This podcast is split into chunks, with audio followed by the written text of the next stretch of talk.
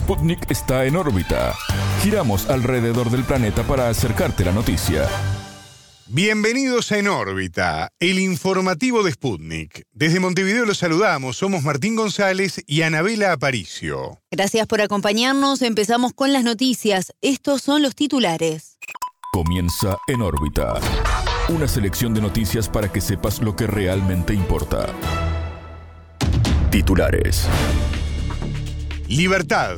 En Chile, familiares de presos por el estallido social de 2019 reclaman indultos al gobierno. Más presión. La Unión Europea adoptó el noveno paquete de sanciones contra Rusia. Paz en Colombia. Fueron liberados los primeros jóvenes presos por participar en las protestas sociales de 2021. Prioridades. El Congreso de Estados Unidos extendió por una semana el presupuesto federal para evitar cerrar la administración. Histórico. Los enfermeros británicos iniciaron la primera gran huelga en los hospitales públicos. Independencia. La Cámara de Representantes de Estados Unidos aprobó un referendo sobre Puerto Rico. Estos fueron los titulares, vamos ahora al desarrollo de las noticias. El mundo gira y en órbita te trae las noticias.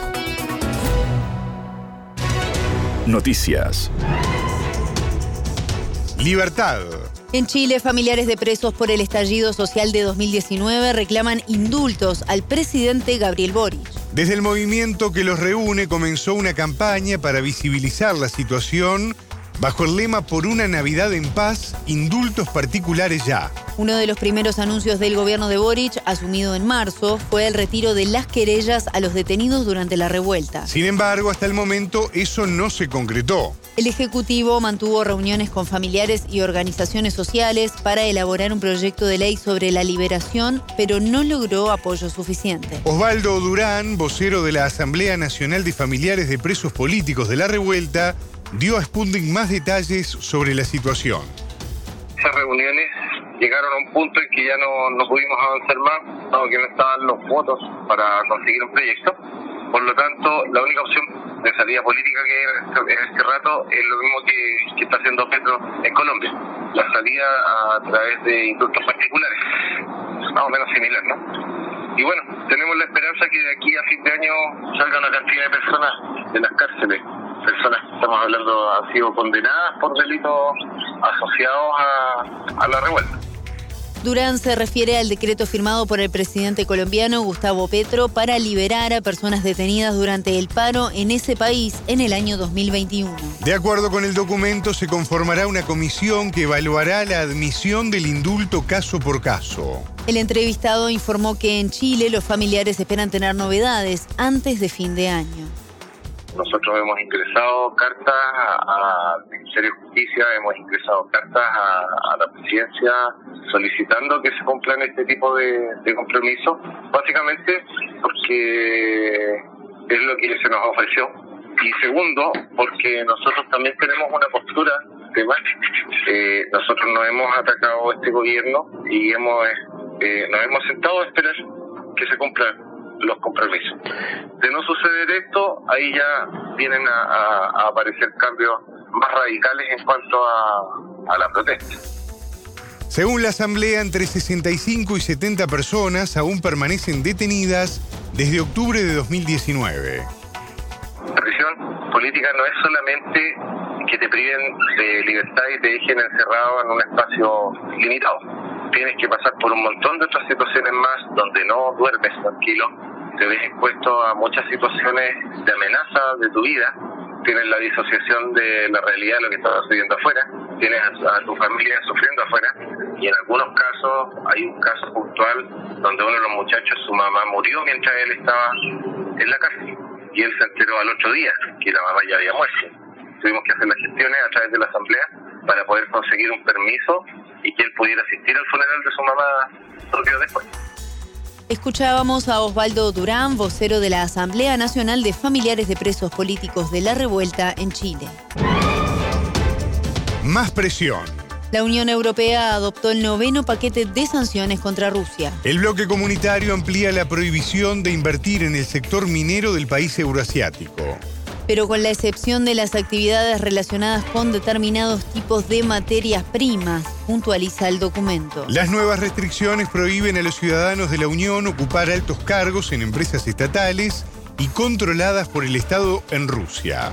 También afectarán las exportaciones en las industrias aeronáuticas y espacial. La finalidad es no suministrar a Moscú motores y piezas de aeronaves, incluidos los destinados a aviones no tripulados. Asimismo, se congelaron activos de dos bancos y se suspendieron las licencias de cuatro cadenas de televisión rusa. Este jueves 15, el presidente Vladimir Putin rechazó las sanciones sin precedentes, dijo, contra su país aplicadas desde febrero por la operación militar especial en Ucrania.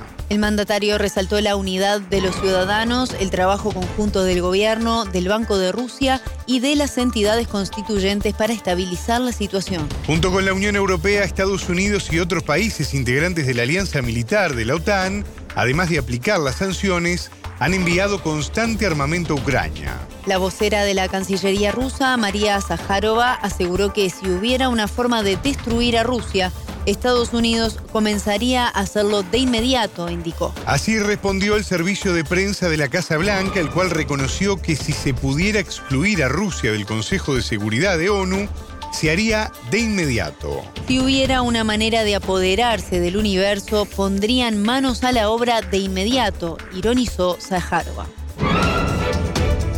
En paz. En Colombia, el ministro de Justicia Néstor Osuna confirmó la liberación de los primeros siete jóvenes presos por participar en las protestas sociales del año pasado. Estos jóvenes serán asignados como voceros de paz y no recibirán pagos por sus tareas, a diferencia de los denominados gestores de paz. A estos últimos, el gobierno les entregará un aporte de un millón de pesos mensuales, alrededor de 200 dólares, para que ejerzan un rol articulador en las comunidades más vulnerables. Los voceros, cuya liberación se anunció este 16 de diciembre, son dos mujeres y cinco hombres que forman parte del plan del gobierno denominado Jóvenes en Paz. El ministro explicó que a los elegidos en calidad de imputados y no condenados se les exigirá ser facilitadores de la convivencia para rebajar las tensiones sociales. El sociólogo colombiano Luis Ellis explicó en órbita que de un total de 200 jóvenes recluidos, unos 150 están en condiciones de ser liberados. El entrevistado brindó detalles de las áreas que abarca el programa, el cual definió como una política estatal de prevención de la violencia. El programa de Jóvenes en Paz arrancará el año entrante. Eh, no, no va a arrancar sobre los 100.000 jóvenes porque, bueno, tiene unas dimensiones de, gestión y de diseño y de convocatoria, pero sí la meta es llegar a 100.000 jóvenes en estos cuatro años en los municipios donde hay más problemas de violencia y donde los jóvenes están más expuestos a, vincularse a estas estructuras armadas. Es una labor de prevención, digámoslo, de prevención. Entonces, eh, y, muy seguramente estos, estos 150, 160 jóvenes que salgan de la cárcel podrían participar de ese programa. Eh, son programas que tienen eh, una amplia oferta de trabajo que va desde temas ambientales, de emprendimiento, de desarrollo comunitario, de trabajar en temas de prevención de, drogas, de promover ciudadanía. Esos jóvenes, muchos son profesionales también, es una diversidad de jóvenes los que están presos, ¿no? Desde jóvenes eh, que no han tenido posibilidades de ir a la universidad hasta jóvenes universitarios. Pero ese pequeño grupo se podría vincular, por supuesto, al programa de Jóvenes en Paz. El analista lamentó que desde la oposición al gobierno de Gustavo Petro se estén agitando fantasmas con respecto a la liberación de estos jóvenes la derecha ha juntado esta idea de los gestores de paz con la negociación con el ELN, diciendo que eso se negoció con el ELN. Ustedes saben que tenemos una negociación con la última guerrilla que nos queda en Colombia, lo cual es falso. O sea, este tema de la salida de estos tal vez 140, 150 jóvenes de la cárcel, eh, no tiene nada que ver con la negociación con el ELN. Es una decisión del presidente y es un clamor también de muchas comunidades de que esos jóvenes vayan a sus casas porque realmente eh, los delitos que se les imputan no tienen la gravedad ni el tamaño para que permanezcan en prisión. Algunos llevan más de un año en prisión. Hay que decir también que hay un grupo, tal vez de 20, 30, 40, no sabría exactamente el número, pero es la minoría, que sí tienen graves delitos por los cuales tienen que responder. Celis defendió también la iniciativa del Ejecutivo al indicar que solo con derechos y oportunidades se puede salir de la violencia. La mejor política de prevención de la violencia es derechos derecho a la educación, derecho a la tierra, derecho al trabajo. Eso es aquí y en todos lados. Entonces, este programa tiene ese sentido de darle a jóvenes que no tienen ni siquiera muchas veces alimentación la oportunidad de emprender una vida, de tener un proyecto eh, de, ciudadanía de calidad. Entonces, sí, lo que ha dicho el presidente es que es con derechos, es con oportunidades que vamos a salir de la violencia. Escuchábamos al sociólogo colombiano Luis Celis. Prioridades. El Congreso de Estados Unidos extendió por una semana el presupuesto federal para evitar cerrar la administración. Este viernes 16 era el día límite de expiración de los fondos que le permiten seguir funcionando. El Senado finalizó el trámite parlamentario votando por mayoría con 71 votos a favor y 19 en contra. Previamente la Cámara de Representantes aprobó el acuerdo con 224 votos a favor y 201 en contra. La negociación del proyecto de ley conocido como Omnibus aplica para financiar el año fiscal 2023. Este periodo va desde el 1 de octubre de 2022 al 30 de septiembre del año próximo. Si fracasara la aprobación del presupuesto, afectaría a departamentos del gobierno, edificios federales, parques nacionales, museos y otras organizaciones. Cientos de miles de trabajadores federales podrían verse obligados a suspender sus tareas. Por otra parte, el Senado aprobó un nuevo presupuesto para defensa por valor de 858 mil millones de dólares. El plan abarca aumentos de sueldo para las tropas y elimina la obligación de estar inmunizado contra el COVID-19. A su vez, amplía la iniciativa de asistencia para la seguridad de Ucrania en el marco de su conflicto y autoriza 800 millones de dólares más para el año fiscal 2023. Histórico. En Reino Unido, los enfermeros iniciaron la primera gran huelga en los hospitales públicos. Este jueves 15 hubo 12 horas de paro en respuesta a salarios estancados frente a la constante inflación y el alto costo de vida en el país. Los trabajadores también rechazan los turnos superiores a las 12 horas diarias de trabajo. La medida afectó a un tercio de los centros clínicos de Inglaterra, a todos los de Irlanda del Norte y la gran mayoría de Gales, salvo Escocia. Los trabajadores del Servicio Nacional de Salud criticaron la falta de diálogo por parte del gobierno conservador de Rishi Sunak. Reino Unido, Estados Unidos y varios países europeos ven cómo se ha disparado la inflación vinculada con las sanciones que aplicaron a Rusia por el conflicto en Ucrania. En el caso del país británico se suman los efectos sufridos por la pandemia de COVID-19. Unos 25.000 enfermeros dejaron la profesión en 2021 y las vacantes en los puestos del NHS superan los 130.000.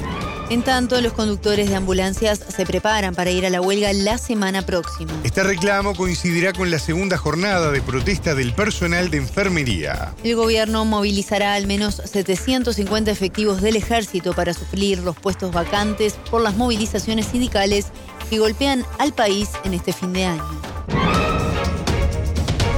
Independencia. La Cámara de Representantes de Estados Unidos aprobó una iniciativa para que Puerto Rico determine vía referendo si quiere sumarse a la Unión Americana como Estado. El gobernador de Puerto Rico, Pedro Pierluisi, celebró la determinación legislativa estadounidense. Pierluisi la calificó como una noticia histórica que podría descolonizar a su criterio al territorio no incorporado de Puerto Rico. El gobernador subrayó que la iniciativa aprobada hace vinculante el proceso de referendo por lo que obliga al poder político norteamericano a respetar la decisión. Vamos a pasar esta batalla al Senado de Estados Unidos, apuntó Pierluisi y especificó que algunos legisladores del Partido Republicano se unieron a la iniciativa. En órbita entrevistó a María de Lourdes Santiago, senadora por el Partido Independentista puertorriqueño. Para la legisladora, el paso dado desde Estados Unidos tiene una importancia particular y es un avance muy importante de cara al futuro político de la isla, según la legisladora. Puerto Rico en pleno siglo XXI continúa siendo una colonia de los Estados Unidos, el estatus colonial más acentuado que nunca desde que en el 2016 se impuso una junta de control fiscal, siete funcionarios de Estados Unidos no electos que toman la decisión de cómo se utiliza cada centavo del dinero público en Puerto Rico, que tienen además poder de veto sobre la legislación aprobada. Para nosotros tiene una importancia particular y es que se aprueba sin que se considere como una opción la continuidad del actual estatus territorial y colonial. que ha sido un defecto que han tenido iniciativas previas en el Congreso de los Estados Unidos, en ese sentido es un avance muy importante en la consideración de nuestro futuro político. Consultada sobre la posibilidad de que se imponga la opción de la independencia, Santiago sostuvo que existe un clima de conciencia como nunca hubo. Sin embargo, aclaró que este proyecto tiene un defecto fatal que seguramente impida que el Senado estadounidense lo considere. En los últimos años ha habido un gran avance en los resultados electorales del Partido Independentista. Obtuvimos un 14% en las elecciones del 2020 con la candidatura a, la gobernación del compañero Juan Dalmau. Eh, actualmente eh, el partido que está en el poder tiene un mandato muy débil, de treinta y tanto por ciento. Así que las perspectivas son mejores que nunca para nosotros. Creo que el país eh, está desarrollando una nueva conciencia de los profundos defectos del proyecto colonial y de, su fracaso en Puerto Rico. Ahora, todavía falta mucho para que tengamos ese mecanismo, ese instrumento realmente afinado. El proyecto que se aprobó en la Cámara de Representantes ayer tiene un defecto fatal y es que a insistencias del partido que promueve la anexión, el Partido Nuevo Progresista, en el proyecto se establece que de ganar la alternativa de la estadidad, de la anexión a los Estados Unidos, esa opción sería autoejecutable, no necesitaría mayor trámite por parte del Congreso de los Estados Unidos ni de ninguna otra estructura gubernamental de ese país. Y eso pues constituye una píldora venenosa que impide que el proyecto vaya a ser considerado en esta o en una versión similar en el cuerpo hermano del Congreso, en el Senado de los Estados Unidos, según la entrevistada, el mayor desafío que la isla tiene por delante es atender su precariedad fiscal y su deuda, herencia del régimen colonial impuesto por Washington. El principal problema es la precariedad fiscal. Puerto Rico está en quiebra literalmente, una declaración formal de quiebra. Hay una deuda pública que excede los 72 mil millones de dólares y los procesos de reestructuración que se están dando ante un tribunal especial designado por el gobierno de los Estados Unidos han resultado en acuerdos muy perjudiciales para el país. La reducción del monto total de la deuda ha sido mínima cuando se compara con procesos de quiebra análogos tanto en el sector público como privado. Se han aceptado condiciones tremendamente onerosas que multiplican el costo de vida de Puerto Rico, que comprometen los recaudos contributivos por las próximas cuatro décadas. Es una situación fiscal muy compleja y por lo tanto ese proceso de descolonización tiene que incluir una resolución del tema de la deuda, unas opciones que permitan que sean opciones sostenibles, que, que el país pueda cumplir con aquella parte legítima de la deuda. Escuchábamos a María de Lourdes Santiago, senadora por el Partido Independentista puertorriqueño. Hasta aquí en órbita. Pueden escucharnos a las 18 horas de México, 21 de Montevideo y a las 0 GMT por sputniknews.lat. En órbita.